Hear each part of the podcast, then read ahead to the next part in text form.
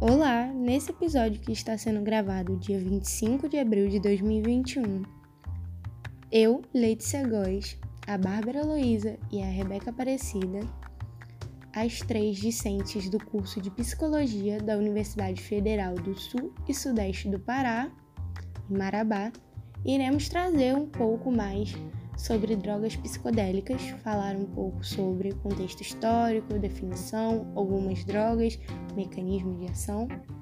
Tudo isso será explicado ao longo desse episódio. Inicialmente, eu vou começar falando sobre o que são essas drogas psicodélicas.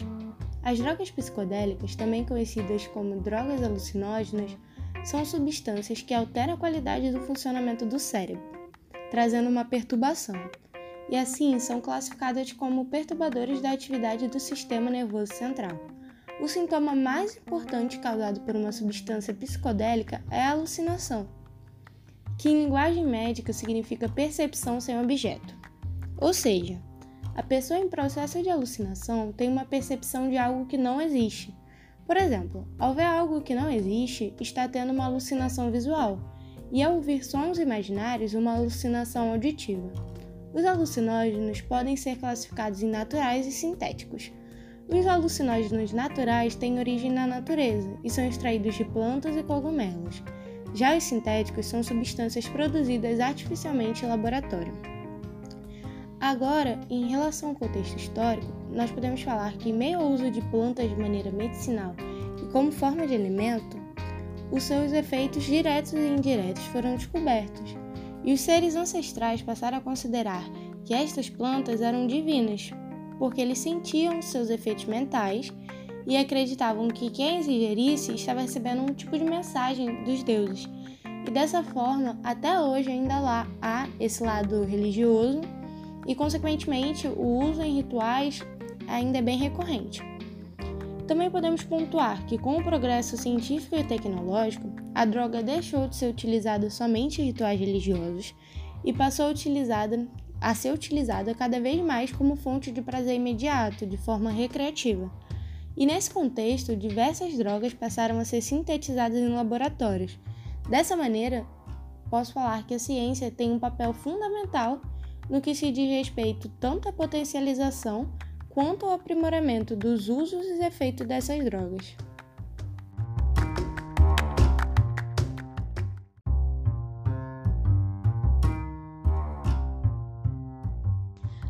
Agora a gente vai falar um pouco do mecanismo de ação.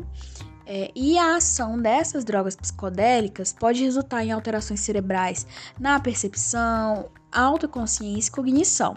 É, há hipóteses que essas alterações ocorrem devido a uma boa parte dessas drogas terem ação focada principalmente em receptores é, serotonérgicos, que possuem alta afinidade e seletividade para a serotonina, um neurotransmissor presente em processos de modulação de humor, processos cognitivos, ansiedade e entre outros.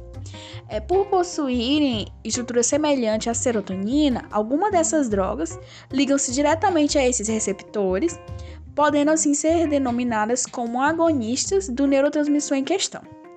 Como agonistas, essas drogas são então ligantes que mimetizam a ação da serotonina e têm assim a capacidade de ativar os receptores, desencadeando uma corrente de sinais que produz efeito similar à ligação com o neurotransmissor.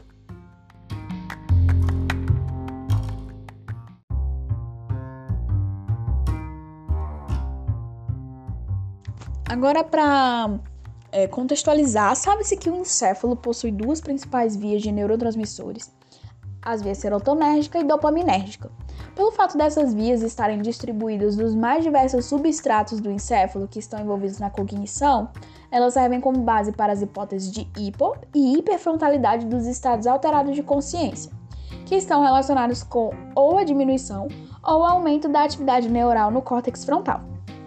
Quanto à hipótese da hipofrontalidade, ela propõe que os estados alterados da consciência, induzidos por substâncias psicoativas ou também outros métodos como a hipnose, meditação, promovem uma espécie de decréscimo temporal da viabilidade do córtex pré-frontal, assim diminuindo a atividade neural.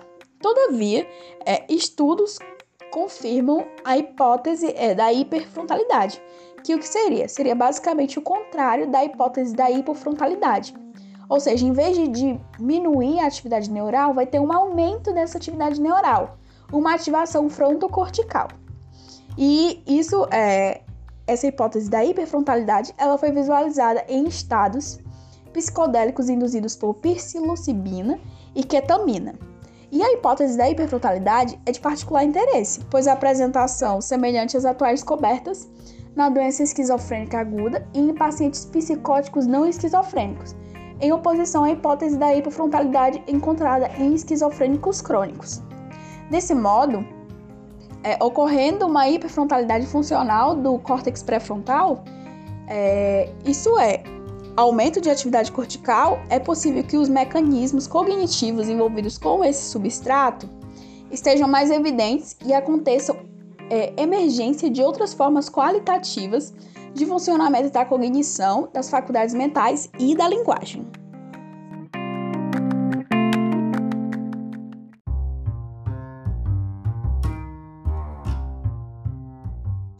Foi feita uma seleção e nessa seleção é, foi escolhida algumas substâncias psicodélicas para serem é, é, faladas de forma mais específica. E dentre elas nós temos a Dishitejole Rajá, que é um nome mazateca dado ao famoso cogumelo mágico, que é da espécie Psilocybe cubensis.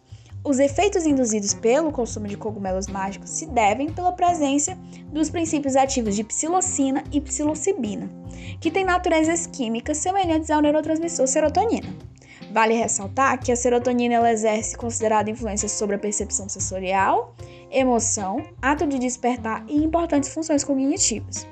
Bom, a psilocibina se liga aos receptores serotonérgicos cerebrais de maneira agonista, é, fazendo com que haja maior absorção de serotonina na fenda sináptica.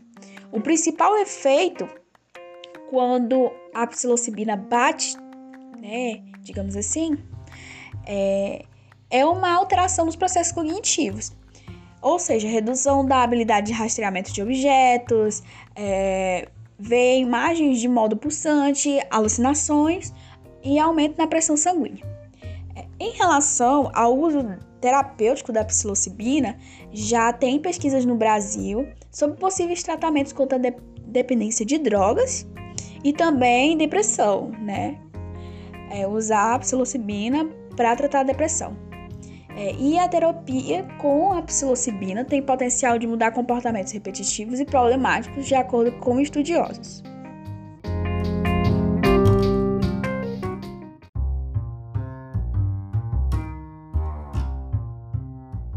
Agora eu vou falar um pouco sobre a metilena dioximetafetamina, mais conhecida como MDMA ou popularmente como êxtase.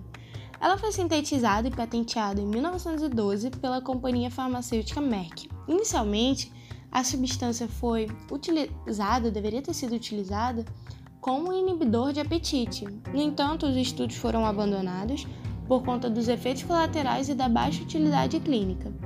Mas ainda assim, a utilidade clínica voltou a ser discutida, mas dessa vez com uma possibilidade de auxiliar no processo psicoterapêutico, já que alguns psiquiatras e psicólogos acreditavam que o MDMA deixava o usuário mais relaxado, mais solto, o que permitiria expor melhor os seus conflitos. Ao mesmo tempo, sobre essa volta da discussão na utilidade clínica, é, teve uma grande influência da revolução cultural e musical, e a substância começou a ser utilizada de forma recreativa e se tornou muito popular, principalmente entre adolescentes e jovens. Nesse cenário, temendo uma onda de dependência química e também por uma questão de saúde pública, em 1985 os Estados Unidos incluíram o MDMA na lista de substâncias proibidas. O MDMA interfere em diversos neurotransmissores e assim causa liberação de serotonina, dopamina e noradrenalina.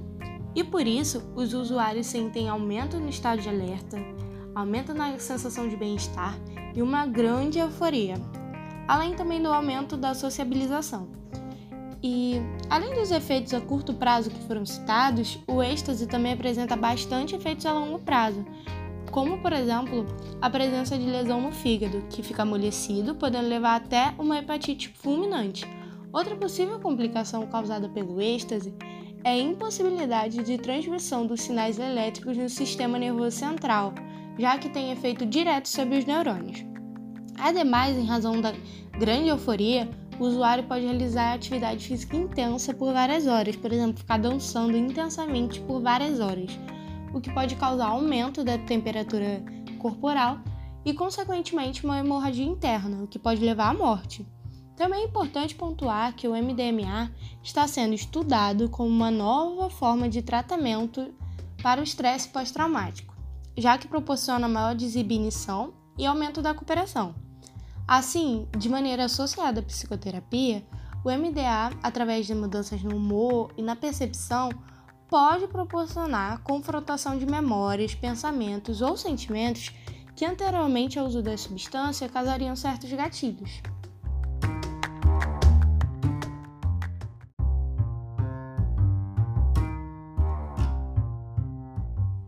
Oi, aqui é a Rebeca eu vou te contar um pouco sobre o LSD a dietilamida do ácido lisérgico, que em 1938 foi sintetizada pela primeira vez por Albert Hoffman, enquanto estudava os derivados do ácido lisérgico, um alcaloide natural presente nesse porão do centeio, um fungo parasita que ataca o centeio e outros cereais.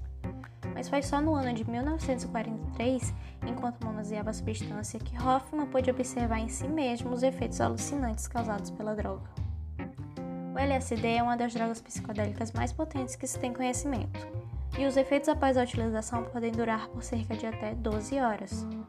Alguns dos primeiros sinais físicos apresentados pelos usuários são a sudorese, aumento da pressão arterial, tremores nos pés e nas mãos, náusea e dilatação das pupilas. Em seguida, alucinações visuais e auditivas, confusão, euforia alternada com angústia também são efeitos vivenciados após a ingestão da substância. O usuário pode sentir também como se estivesse desconectado do seu próprio corpo ou algumas partes dele, fenômeno conhecido como despersonalização.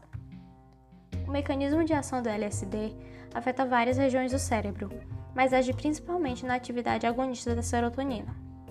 Como já foi exposto anteriormente, os agonistas apresentam estrutura semelhante a outra substância fisiológica, podendo ativar, no caso, os receptores serotonérgicos e gerar um potencial de ação na célula o LSD não causa dependência física, tendo como maior risco as ações do usuário quando está sob o efeito da droga.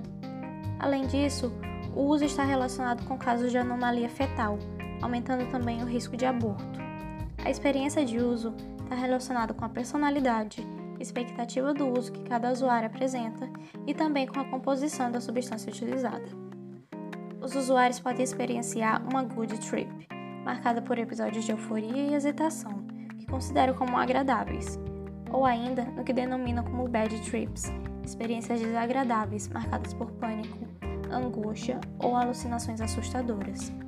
E são sujeitos também a vivenciar os flashbacks, situações onde o indivíduo vivencia experiências como se estivessem sob o efeito do LSD, mesmo após um longo período desde a última ingestão. As pesquisas acerca do uso terapêutico da droga ainda são restritas após ter sido considerada uma substância abusiva e proibida pela Organização Mundial da Saúde. Dentre os estudos autorizados, o psiquiatra e psicoterapeuta Peter Geiser conduziu o primeiro estudo após a proibição, que buscou entender os efeitos do LSD sobre a ansiedade em pacientes diagnosticados com câncer em estágio avançado, visando comprovar a eficácia da substância contra a ansiedade associada a doenças terminais.